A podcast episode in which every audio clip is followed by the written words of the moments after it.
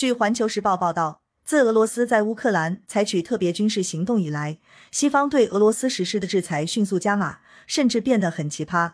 消息传来，既对俄罗斯猫和树实施制裁外，西方又对俄罗斯的狗下手了，禁止他们参加国际比赛。俄罗斯议员称，西方对俄罗斯动物实施制裁如同偏执狂。俄罗斯 Tsargrad 电视台十一日报道称，近日国际犬业联合会宣布。该组织赞助的所有活动在俄罗斯将被暂停，联合会的所有国际活动都将不在俄罗斯举行。此外，俄罗斯的狗将被禁止参加该组织举办的各类赛事。同时，许多西方国家也宣布对俄罗斯的狗实施制裁，其中包括禁止他们参加今年在巴黎举行的欧洲犬类锦标赛。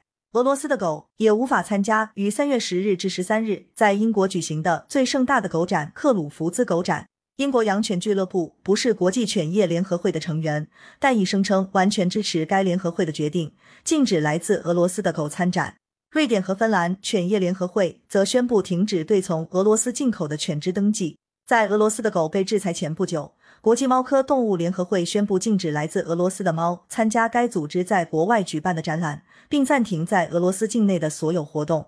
二月二十八日，欧洲年度树木评选活动的组织者在其官网宣布。俄罗斯的树被禁止参与欧洲年度树木的评选。对此，俄罗斯犬业联合会主席弗拉基米尔·戈卢别夫回应称，在他的记忆中，以前国际上从来没有过对俄罗斯的狗的制裁，因此国际犬业联合会这一决定违反了组织的章程。俄方不会对其他国家的狗出台此类禁令。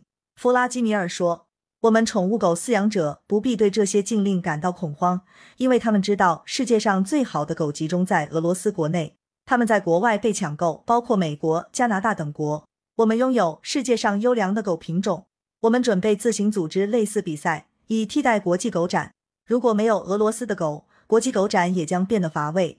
我想提醒的是，国际犬业联合会的存在是为全世界的狗服务的，而狗没有国籍，没有参与政治。如果国际犬业联合会将狗作为仇恨的对象，那么不幸的是，这意味着其已经忘记了自己的目标、原则和理想。对于西方的这些越来越离谱的制裁，俄罗斯国家杜马议员弗拉基米尔·布尔马托夫感到困惑。他称，西方国家的这种行为绝对不可理喻。我们的四足动物对西方做错了什么？他们这种限制的最终目标是什么？通过这种方法，不太可能成功的破坏我国的经济。可以说，他们对俄罗斯的动物实施制裁是荒谬的，甚至像偏执狂。那以后，是不是连俄罗斯的蟑螂都要被制裁了？还是关闭俄罗斯候鸟飞翔的天空。俄罗斯 Tsargrad 网站十二日刊文称，迄今为止，西方对俄罗斯的制裁措施已经超过此前对伊朗、朝鲜或叙利亚的所有制裁，但精神病式的制裁仍在持续。我们正在等待西方对那些不小心出生在俄罗斯的观赏鱼和仓鼠实施限制。俄罗斯的猫狗经常在国际大赛上获奖。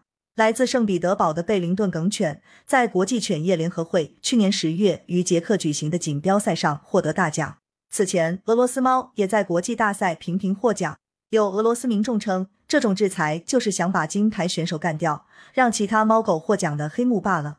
感谢收听羊城晚报广东头条。